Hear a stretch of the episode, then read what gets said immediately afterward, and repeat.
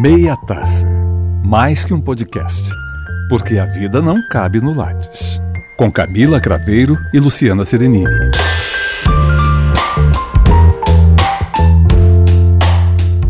Quando vejo os ipês floridos, sinto-me como Moisés diante da sarça ardente. Ali está uma epifania do sagrado. Mas uma mulher que vivia perto da minha casa decretou a morte de um ipê que florescia à frente da sua casa porque ele sujava o chão. Dava muito trabalho para sua vassoura. Seus olhos não viam beleza, só viam o lixo. Adélia Prado disse: Deus de vez em quando me tira a poesia. Olho para uma pedra e vejo uma pedra. Drummond viu uma pedra e não viu uma pedra. A pedra que ele viu virou poema. Rubem Alves, né, Lu? Rubem Alves, Camila. Então, é, eu escolhi esse, esse trecho de um poema dele para a gente começar o nosso podcast, Meia Taça, por duas razões. A primeira é uma homenagem à minha colega de bancada, minha amiga do coração, Lu Serenini, que adora uma flor. E a gente está na época de IP Florida, aqui em Goiânia. Sim, queridos, nós falamos de Goiânia, né? falamos aqui do centro do Cerrado, é calor de 40 graus na sombra e à noite, mas com essa beleza que são as árvores, né, que florescem nesse período do ano, é, ipês amarelos, brancos, roxos. E a outra razão, eu acho que muito do que a Adélia Prado coloca, né? É muito difícil a gente viver num mundo sem poesia, em que as coisas são concretas, apenas concretas. Duras, né? Exatamente. E a gente está aqui hoje para começar uma primeira experiência de fazer um podcast para conversar com vocês.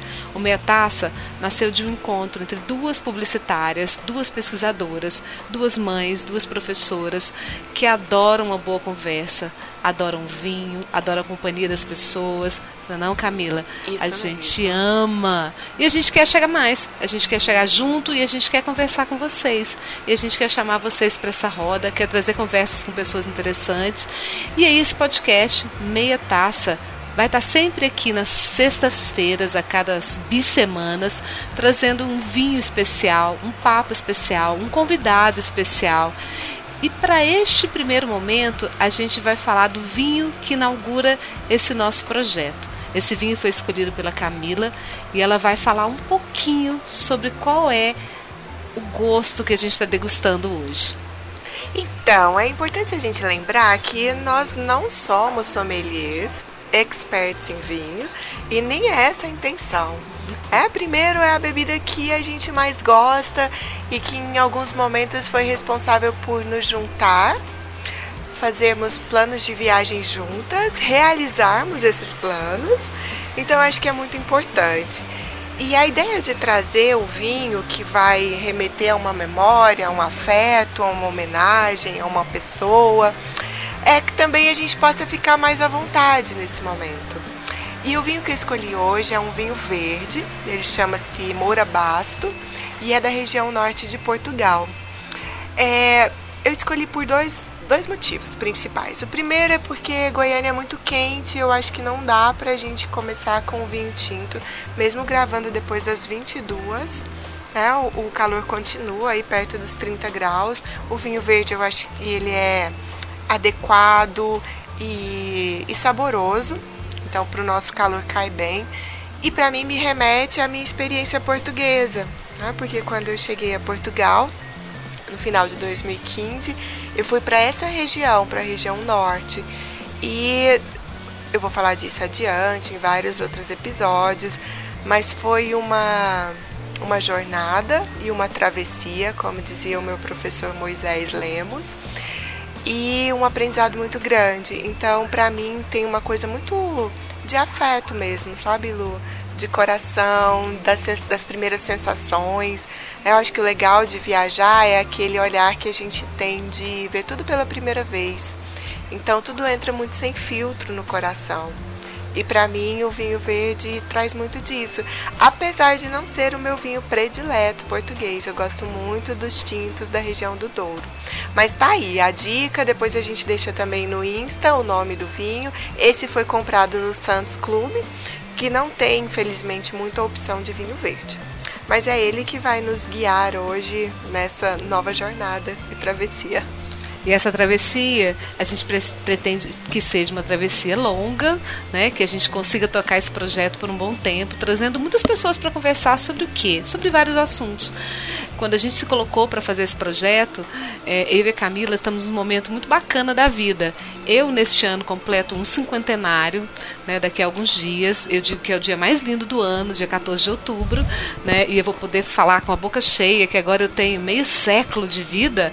Né, e a Camila, ela tem um bebê de 11 meses e 20 e poucos dias, que daqui a 10 dias completa seis dias, na verdade, completa um ano. um ano de idade. Nós estamos em vários períodos diferentes da vida quanto à idade, mas nós temos uma conexão muito bonita, que é a conexão da amizade, que é essa conexão que a gente quer levar para esse bate-papo aqui, que a gente pretende que seja um bate-papo gostoso entre amigos, falando de temas interessantes, trazendo pessoas, convidados. E aí, nesse momento a gente até pode perguntar, Camila, quando a gente decidiu fazer esse podcast, a gente começou a fazer um roteiro de pautas, estamos super animadas para trazer, trazer, muitas pessoas para conversar com a gente, só que a gente precisava mostrar qual era o interesse da gente de trazer essa conversa aqui para a roda. E a gente pensou, qual que é o tema deste primeiro podcast? Qual é, Camila? Lu, a gente vai brincar um pouco com a nossa área, né? A comunicação e o marketing. Então a gente vai tentar buscar temas que é, conversem com conceitos que a gente trabalha em sala de aula, mas nada academicista, né? Mais uma brincadeira, um trocadilho. Então, esse primeiro podcast é o Reason Why, ou seja, qual é a razão de ser desse podcast e por que que você que está aí do outro lado deveria escutá-lo, né? Não só esse, mas os próximos também, por favor. Por favor. Não é? Mas a gente não tem um tema fechado. E eu acho que isso é muito bacana. É, a gente quer conversar sobre a nossa área, a gente quer conversar sobre maternidade, a gente quer conversar sobre feminismo, a gente quer falar de mercado, a gente quer falar de desafios, mas a gente quer falar de poesia, a gente quer falar de vida, a gente quer falar de coisas que não cabem no Lattes. E aí eu te pergunto, Lu, para você se apresentar para aqueles que não nos conhecem, como que está o seu Lattes? Essa é uma pergunta ótima, né? A gente ainda não se apresentou formalmente, né? Porque a gente sabe que a gente pode ter uma grande audiência, né? Para falar de vinho, para falar de vida, para falar de amor, para falar de é, política também, né? De questões sociais e tudo mais. Mas a gente, para quem não conhece, eu sou uma pessoa que está pesquisando, né? Comecei um doutorado há pouco tempo, então, eu estou pesquisando economia criativa e a comunicação. O que, que esse viés pode trazer para a gente? Quais são as possibilidades nessa área, que a publicidade está dentro da área da economia criativa? E como é que é que a gente vai lidar com esse mundo tão transformador? É, meu Lattes está precisando produzir sempre agora no doutorado, apesar de que eu gosto muito da pesquisa. Eu sou uma pessoa que dá aula somente há seis anos, né? Estou na área da docência há seis anos. Me apaixonei por isso porque eu gosto de pessoas, né, Camila? Eu acho que eu gosto muito de gente. E quando a Camila disse que a gente se aproxima pelo vinho, pelas viagens, é muito bacana a gente pensar, por exemplo, que mesmo a gente estando aqui, eu, no meu caso, próximo dos 50 anos de idade, eu fiz minha primeira viagem internacional com a Camila e com o esposo dela. Olha que barato, também uma pessoa da comunicação. A gente está em casa aqui, né, tentando falar do mundo, desse microcosmo, né, aqui dentro de uma regionalidade Goiânia, Goiás e tudo mais, dentro de um espaço da comunicação que as pessoas se conhecem, mas que a gente debate pouco em conjunto fora da sala de aula. Então, meu Lattes ele está aí produzindo bastante é, dentro do que preciso para a academia, mas preciso ainda extrapolar esse Lattes para poder ter poesia na minha vida, porque pesquisa é muito bom, mas muitas vezes a gente fica muito fechado dentro daquilo que a gente está fazendo no dia a dia. Então, o meu Lattes vai muito bem, obrigada, né? Porque a gente começando um doutorado, a gente tem que produzir muito, estudar muito, apresentar muito, mas a minha vida também precisa ir muito bem, obrigada. Então, a poesia que vem da vida é essa poesia do contato com o ser humano, com os amigos, com as temáticas que a gente vê, com os filmes que nos inspiram, com as músicas que nos nos chamam atenção, com os nossos filhos crescendo, com os nossos amigos fazendo coisas diferentes. Acho que eu falei demais, né, Camila? Não, Lu, não falou demais. Sobre as razões de por que conversar no dia a dia. Por que, que vocês podem chegar e tomar uma taça de vinho com a gente? Lua, diferente do seu, o meu Lattes não tá com uma produção muito boa ultimamente. Hum. Eu há mais ou menos é, um ano, acho que por aí, né? Desde que o Benjamin nasceu, que não tenho conseguido produzir cientificamente. Né? O que eu tenho de recursos hoje, de tempo, de energia, estão indo mesmo para a sala de aula. E o, o restante, que é a maior parte, na verdade, para o Benjamin. E é uma coisa que é paradoxal na minha vida nesse momento, porque eu terminei o doutorado, um processo complicado por, por ter feito longe, por ter tido que defender em dois anos e meio, né, já com a gravidez avançada. E se eu for pensar em termos de o que, que eu estou colhendo da minha pesquisa, hoje é muito pouco mas a vida me presenteou com alguma coisa tão maior, né? E eu quero aproveitar muito, é, pelo menos esses dois primeiros anos do Benjamin. Então eu acho que a minha produção hoje ela é muito mais maternal e menos científica. Mas eu fiz 40 esse ano, então acho que esse ano é marco para nós duas, né? Eu entrei no Zenta. É, entrei muito bem acompanhada, graças a Deus, minha família, dos meus amigos. O estar de volta ao Brasil também foi muito bacana por isso. E a minha área de pesquisa dentro da comunicação, ela se volta mais para a questão da, das minorias mesmo, uma pesquisa mais qualitativa, com histórias de vida, porque é onde eu achei o espaço para para dar oportunidade de fala para os subalternos e que para mim isso é muito importante, tem muito valor. Então, numa perspectiva que é feminista, que quer ouvir aqueles que normalmente a sociedade silencia. E quero retomar, seja com refugiados, seja com migrantes ou com outras vulnerabilidades. É, mas é isso. Não vamos entrar muito nesse papo cientificista e vamos voltar agora do porquê esse podcast. Lu, quando a gente bateu o martelo e ah, vamos conversar assim, é, de certa maneira nos expondo, como que você se sentiu a esse respeito?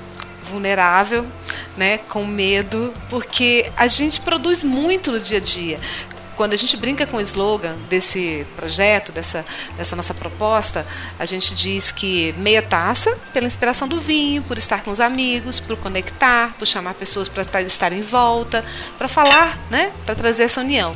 E a gente brinca também com essa proposta de pensar sobre a outra faceta da vida da gente, que é a faceta profissional, que nesse momento nós duas somos duas professoras, além de pesquisadoras e publicitárias e trabalharmos no mercado, é, a gente percebe que a gente é muito muito cobrada exatamente por isso, por essa produção acadêmica, e a gente brinca, bom, ok, maravilha, nós vamos produzir, né? A gente precisa disso até porque a gente gosta disso. É, a gente, nós somos duas pessoas curiosas, né? gostamos de gente curiosa, gente que tem paixão, que tem tesão no olhar, né? E, e aí a gente sabe que isso, ok, está resolvido, a gente não vai abandonar esse barco, a gente vai levar ele em frente. Mas também a vida não pode caber só no Lattes, né? A gente é cobrado por diversas outras possibilidades, cobrado por a gente mesmo, não estou nem dizendo por, por fora. Que a gente consiga viver a vida com paixão, que a gente consiga viver a vida com um sentido maior. E aí, quando a proposta nos veio, foi no momento que eu já pensava em fazer algo nesse sentido, é, quando a Camila falou, não, eu também quero, né? Nem sei quem falou para quem, é, mas a gente sentiu que era um momento que a gente precisava expor. Eu me senti extremamente vulnerável, porque uma coisa é você falar com a sua audiência que você está preparado para aquele momento, você sabe, você tem uma temática na sala de aula para expor aquele ponto, aquela discussão na sala, você tem uma temática para expor com o cliente, um briefing briefing para ser apresentado, para ser colhido, e você domina aquilo. Até certo ponto você tem. É, você está confortável. E quando você pretende falar de algo, chamar pessoas para conversar sobre algo e aprender com aquilo também, porque eu acho que a gente se expõe muito é, nesse momento, né, para chamar as pessoas para te dar um feedback, para colocar algo de novo na vida delas e na nossa vida, aprender é sempre extremamente desafiador. Então eu me senti vulnerável até certo ponto. Compreendo. E eu acho que se esse convite tivesse partido há um ano, um ano e meio atrás, é, talvez eu não entrasse nesse barco, sendo sincera. Porque eu ainda tinha um aspecto na minha personalidade de do receio, né? Do que, que os outros vão pensar, é, desse julgamento, do ah, eu não preciso disso, eu não quero isso, eu não tô afim. E desde que a gente elaborou esse primeiro episódio com essa temática, que eu tenho pensado, Lu, que o momento em que eu estive mais vulnerável na minha vida, que para mim até hoje foi a gestação fora, né, estando em Portugal, sem a presença da família, só eu e o Marcos e os amigos, claro, de lá e os daqui, mas fisicamente distantes. Foi quando eu experimentei a maior vulnerabilidade, mas foi quando eu também experimentei a maior coragem. Sabe, a coragem de, de me assumir, quem eu sou, é, o que, que eu quero, por que, que eu tô aqui. E eu me lembro de, uma, de um episódio na minha banca de, de defesa, que lá são as provas de defesa, né? Eles não usam muito esse termo banca. É, de uma das arguidoras, e a minha banca eram sete mulheres, que bom! a casa das sete mulheres ali. E uma das arguidoras me colocou alguma questão muito muito assertiva e que eu sabia que podia acontecer em relação ao método escolhido, né, de análise. E a minha resposta para ela foi é, a mais sincera que eu podia ter e a mais corajosa. Eu falei: olha, aconteceu a gravidez no meio do caminho e o meu tempo ficou reduzido sei que poderia ter feito por outra, por outro viés, por outra perspectiva, mas isso foi o possível. E eu achei tão bonito, Lu, experimentar a sororidade na prática dela só dizer assim, não precisa falar mais nada, eu passei pelo mesmo. Então eu acho que é, foi um momento para mim de, de viragem mesmo, sabe? De entender que, poxa, a gente tem que aceitar que a gente não é perfeito, que nós somos sim vulneráveis, que a gente não tem controle de tudo. Né? Eu planejava uma gravidez no início dos 30, ela não veio, quando eu já tinha desencanado totalmente, ela veio. Então, não, a gente não tem controle. E aceitar a vida assim, e aceitar mesmo no sentido de abraçar, de acolher e manter o entusiasmo, né, com coragem, eu acho que é o que faz valer a pena.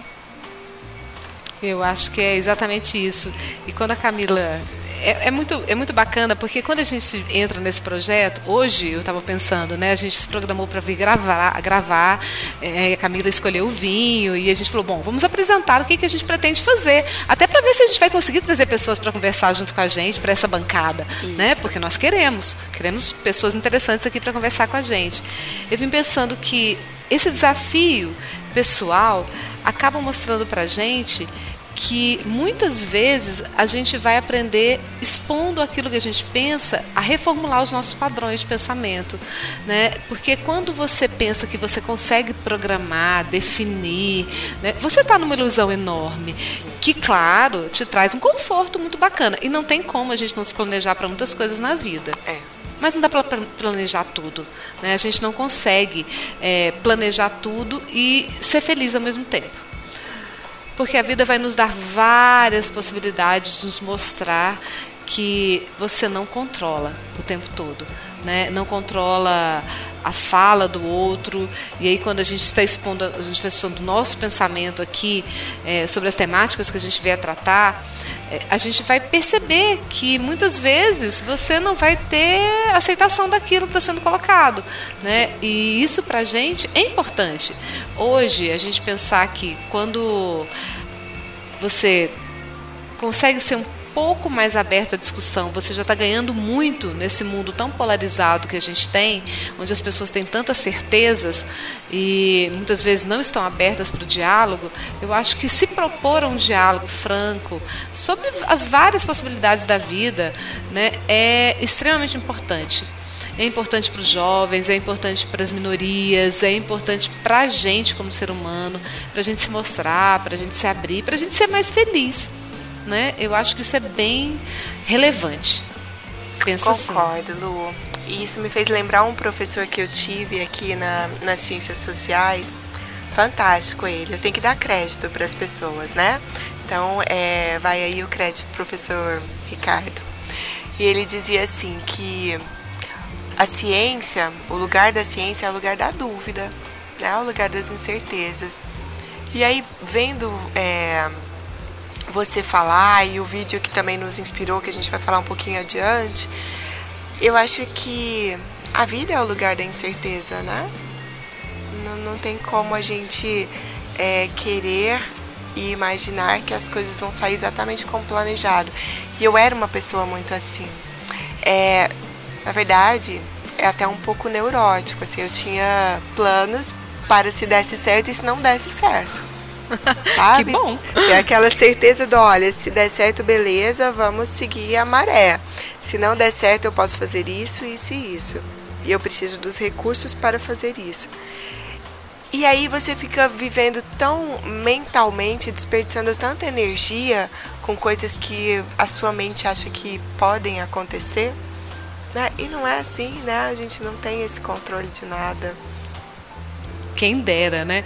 E aí você falando sobre quando a gente então pensou nesse primeiro momento, a Camila nos disse, me chamou a atenção para um vídeo que ela tinha visto, no TED, né? Uhum. E eu tinha visto há muito tempo, mas não tinha dado muita importância. Acho que nem tinha visto completo. Mesmo. Né? Mesmo, sou honesta. Mas depois, quando ela me mandou, falando, Luciana, eu acho que tem tudo a ver é, sobre o que a gente está pensando, sobre essa conexão, de falar, de chamar as pessoas para uma conversa, para falar do nosso ambiente de fala, que é a comunicação, mas também falar sobre humanidade, né? Porque a comunicação tem tudo a ver com o humano. Não tem como a gente pensar fora disso e ter coragem para fazer isso. É, o vídeo foi o vídeo da Benny Brown, né? Tá Sim. falando correto? Uhum. E, e ele vai falar sobre coragem e vai falar sobre exatamente o que a gente estava falando aos poucos, logo no comecinho, sobre vulnerabilidade. Vulnerabilidade. E aí fala um pouquinho sobre ele, Camila, só para a gente poder inspirar as pessoas a pensar sobre isso que a gente está comentando aqui agora. Lu, eu acho que esse vídeo vale muito a pena e ele vai ficar para mim é, nesse episódio como o brinde de hoje. É, o brinde de hoje é a nossa dica, então essa seria a minha.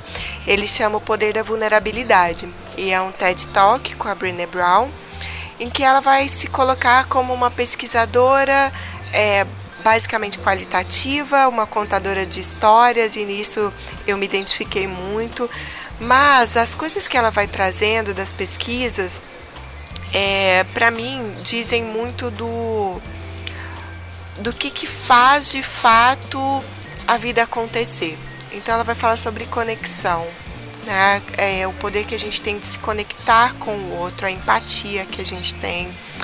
Porque eu vejo muito isso em sala de aula. Muitas vezes os alunos não aprendem porque eu sei muito, ou o outro professor sabe muito, ou tem uma didática impecável, vem com um plano de aula todo pronto, né? um roteiro, um esquema. Mas ele aprende pela empatia. Ele aprende por perceber que você quer uma conexão real ali. E eu acho que não é bom professor quem não gosta do outro quem não se coloca no lugar do outro. Então eu pensei muito isso. É, e ela faz a ligação entre vulnerabilidade e coragem, que na nossa sociedade parecem coisas totalmente discrepantes. Uhum. Né? Se eu sou vulnerável, então eu não tenho coragem, eu sou fraco. E ela coloca que de tudo que ela já pesquisou, o que ela descobriu depois de muita relutância, porque também ela era uma pessoa do pensamento estatístico, quantitativo, é a gente só consegue estar aberto para a vida com entusiasmo a partir do momento que a gente aceita a nossa vulnerabilidade. E aí eu quero agradecer aqui também de público a minha amiga Lívia Pinente, que continua em Portugal, porque foi numa fala dela é, no Facebook que ela me lembrou esse vídeo. E ela fez um link muito bonito também com a defesa dela, sabe? Do se despir, do se sentir vulnerável e de ter uma aceitação para isso. Então eu acho muito bacana quem puder correr lá e assistir, vale a pena. O começo dele é um pouquinho cientificista demais, de repente, para quem não é da área, mas depois ela se coloca de uma maneira também tão empática, né? A gente percebe risos na plateia em vários momentos, e a pesquisa dela é fantástica. Então foi muito por isso que eu quis abrir com o poder da vulnerabilidade. É isso aí, esse é o nosso primeiro tema. Se a gente puder dizer que isso é uma primeira temática, essa é a nossa temática. E quando a Camila disse que a gente vai ter sempre é, o momento do brinde, a gente vai tentar aqui trazer algumas dicas do que a gente acha bacana, que esteja no momento ou não. E pode ser filme, pode ser livro, pode ser série, pode ser, sei lá, uma bebida, como a gente vai sempre recomendar um vinho. E aí, hoje, eu trouxe aqui uma coisa meio vintage. Se a gente pode dizer que algo de 2008 é vintage, né? Já está vintage, né, gente? Eu acho que pode, né? 2008, né? Já tem muito tempo. É, hoje, quando eu estava pensando que a gente ia gravar, eu estava pensando em qual filme, eu queria trazer um filme para inspirar as pessoas para um momento que me chama atenção. Eu vou trazer um filme aqui para vocês como sugestão que eu fui retomar é, fui buscar o nome exatamente do ator, porque eu não me lembrava. E esse filme exata, tem a ver exatamente com você acabou de falar, Camila, com se abrir para a dúvida. Mas, na verdade, esse filme ele não só nos abre para a dúvida, como ele nos questiona o tempo todo sobre várias, várias perspectivas. O filme se chama Dúvida, exatamente, e é um filme com a Meryl Streep e com o Philip Seymour, né, que até morreu há pouco tempo, é, né? Verdade. E é um mega ator, ator, um puta ator fantástico. A Meryl Streep, eu não preciso dizer nada, né? Não é possível que eu precise falar algo sobre a Meryl Streep. E é um filme maravilhoso. Eu assisti esse filme logo na época do lançamento, e tem alguns filmes que ficam na cabeça da gente, né? E esse filme hoje, é, eu lembrando, nossa, deixa eu pensar em algo, porque eu gosto de coisas densas. Eu ser sempre uma pessoa muito, para quem me conhece, eu ser uma pessoa, eu sou libriana, tá, gente? Com ascendente em Capricórnio, que é o que me ajuda a ser mais pé no chão, e aí fico mudando de assunto assim, igual uma louca, porque o meu sol é um Sagitário, tá? Então, assim, já deu para entender que é uma bagunça. Mas tudo bem, então voltando para a dúvida, é, esse filme de 2008 é um filme que traz uma relação, é, que mostra uma relação dentro da Igreja Católica, se passa dentro de um colégio católico, que onde um padre chega, né, para ali naquele ambiente e já existiam as irmãs, as irmãs, uma, uma, irmã que era uma madre superiora, na figura da Mary Streep, lança uma dúvida sobre a possibilidade desse padre, que era um padre mais progressista, estar tendo um caso de pedofilia com um aluno. O filme inteiro você não consegue decidir o que aconteceu. Você não consegue, eu particularmente não consegui, eu acho que muita gente que assistiu também não consegue definir se houve ou não é, uma real é, concretude nessa acusação que é feita a ele, ao padre. Né? Mas, ao mesmo tempo, ele traz um olhar sobre conservadorismo e um olhar sobre progressismo, um pensamento sobre é, as ações do outro e traz aí uma possibilidade de a gente pensar numa, num, num momento denso, onde os, os diálogos são muito intensos ah, e eu acho isso muito bonito. Então, essa pessoa leve, solta que eu pareço ser, o que me agrada, na maior parte das vezes, é um mundo denso, é um mundo onde eu fico fico pensando sobre aquilo com uma profundidade maior, porque leveza pode estar inclusive nessa profundidade que a gente busca interiormente, né, e que às vezes não aparece no exterior, né? Então eu confundo muitas pessoas porque eu pareço ser uma pessoa muito leve e eu sou uma pessoa meio densa, por mais que não pareça. Então esse filme fica aí como uma dica. E para quem não conhece muito o trabalho do, do Philip Seymour, é, da Mary Streep, acho que a maior parte das pessoas conhece, ainda tem uma cereja no bolo nesse filme que é fantástico, que é a Viola Davis, que rouba a cena do filme, para quem não viu e pode procurar para ver. É, rouba a cena do filme, então Viola Davis também é uma diva maravilhosa que a gente tem que ovacionar. Eu, particularmente, sou apaixonada por ela. E em poucos minutos, ela tem duas cenas no filme só e ela rouba a cena, até com a Meryl Streep em cena. Isso é uma loucura, né? Pensar que isso acontece. Mas então é minha sugestão para a gente poder pensar, inclusive casando com isso que a Camila acabou de falar, sobre a dúvida. A dúvida ela existe, mas na vida real é bom a gente se colocar em dúvida para a gente poder ter estímulo para seguir em frente, seguir com paixão, né? seguir buscando, tendo curiosidade. Concorda, Camila? Concordo, Lu. É... Essa pegada astrológica eu não entendo muito.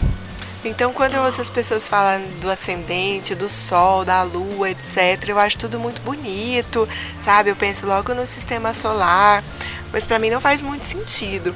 Mas eu já fiz mapa astral. E aí, é, eu acho engraçado quando eu falo sobre isso, porque todo mundo faz uma cara de, ó, oh, Mas, gente, assim, para ser muito sincera, é um ó do tipo, nossa, você tá ferrada. Porque eu sou peixes com ascendente em peixes. Ai, Lu, você fez a cara. Então, é isso. Eu não sei, é, teoricamente, o que isso quer dizer. Pragmaticamente, eu sei, né? Eu sei das dificuldades todas que eu tive durante a minha vida para pôr o pé no chão. E hoje eu acho que eu sou muito mais pé no chão do que há 10 anos, do que há 15 anos atrás. Se isso é bom ou ruim, ou se isso vai contra a minha natureza astral, não sei. Mas enfim, como a Lu sabe tudo aí da, da astrologia dela, eu só sei isso, e só sei da reação que causa em pessoas. E que também acho que quem é peixes com ascendente em peixes devia ter uma bonificação para morar de frente para o mar. Né? tipo, você aprende o mapa astral na prefeitura claro, né, gente, cidades litorâneas, posso ir embora de Goiânia, não tem problema. E aí vão te dizer, olha, você pode comprar o imóvel aqui com 70% de desconto. Porque um peixe com ascendente em peixes precisa passar a vida olhando para isso, né? Eu acho justíssimo. Não é justo, mas, Lu. Justo, mas o que eu ia te dizer, Camila, é que eu não entendo muita coisa, não. Não, ah, mas do seu, pelo menos, você sabe. Mais ou menos, eu sei assim. Não, é verdade, assim, que eu, eu um dia, na sala de aula, eu descobri que existia sol. Eu só sabia que existia signo e ascendente.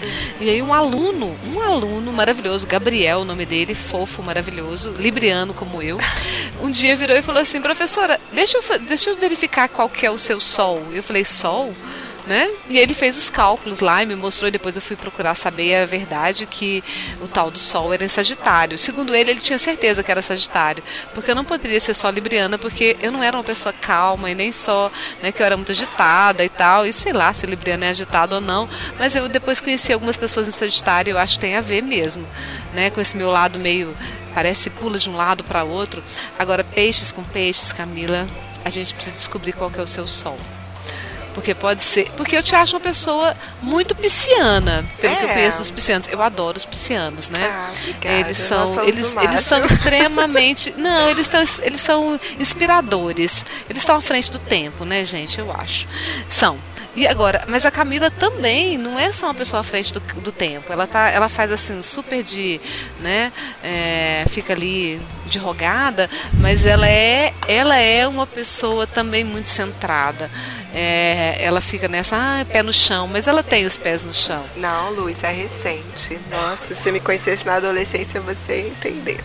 Mas se você que está ouvindo souber me dizer um pouquinho mais sobre esse peixes com ascendente em peixe, se quiser que eu mande também o horário que eu nasci para você me contar mais alguma coisa, não tem problema nenhum. Chama aí no Insta e eu vou agradecer, na verdade. É, e para encerrar, eu achei bacana esse filme que a Lu colocou como sugestão, e aí além do, do poder da vulnerabilidade, que é o que acabou trazendo essa linha temática no episódio de hoje, um outro, e aí não é um filme, é uma minissérie que tem no Netflix, que trabalha essa questão da dúvida, né? Já que a gente está falando que a vida é cheia de dúvidas, assim como a ciência, é o Alias Grace, que eu indiquei inclusive para a Lu semana passada. É uma minissérie muito bacana, muito bem escrita, o texto dela é impecável e é da mesma autora do conto de Aya, né, The Handmaid's Tale.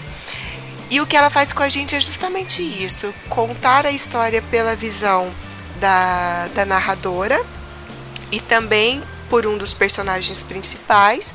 Cada um tem uma versão e a gente não sabe de fato é, se aquela menina com aquele rosto angelical, que inclusive me disseram em Portugal que parece comigo, é, se ela é anjo ou demônio. Então fica aí a dica para vocês, tem no Netflix, Alias Grace. E é isso, Lu. Olha, eu acho que então hoje, como a gente falou da vulnerabilidade e da dúvida, eu vou dar uma dica para vocês final, para ser o nosso brinde, tá? Aí a gente tá aqui, ó. Enchendo ó, vamos o copo. enchendo o copo, enche o copo para a gente poder finalizar. A gente está ótima, tá? Nosso convidado vai ser muito bem tratado também no próximo episódio. Exatamente. Com vinho maravilhoso. Ou e convidada. Gente, ou convidada, claro, convidado ou convidada. É, a gente ainda está programando. É, eu vou dizer para vocês o seguinte: não fiquem na dúvida. É sexta-feira, a semana foi estressante. Vem para cá, fica pertinho da gente, vem ouvir a gente, porque a gente quer conversar com você. A gente quer que você saia dessa dúvida, que você tenha certeza de que a vida é bela, por mais que esteja complicada. E de que o podcast Meia Taça vale a pena. Vale a pena. Cheers, Lu! Cheers! Valeu, gente. Até a próxima. Até! Meia taça. Sempre cabe mais uma dose.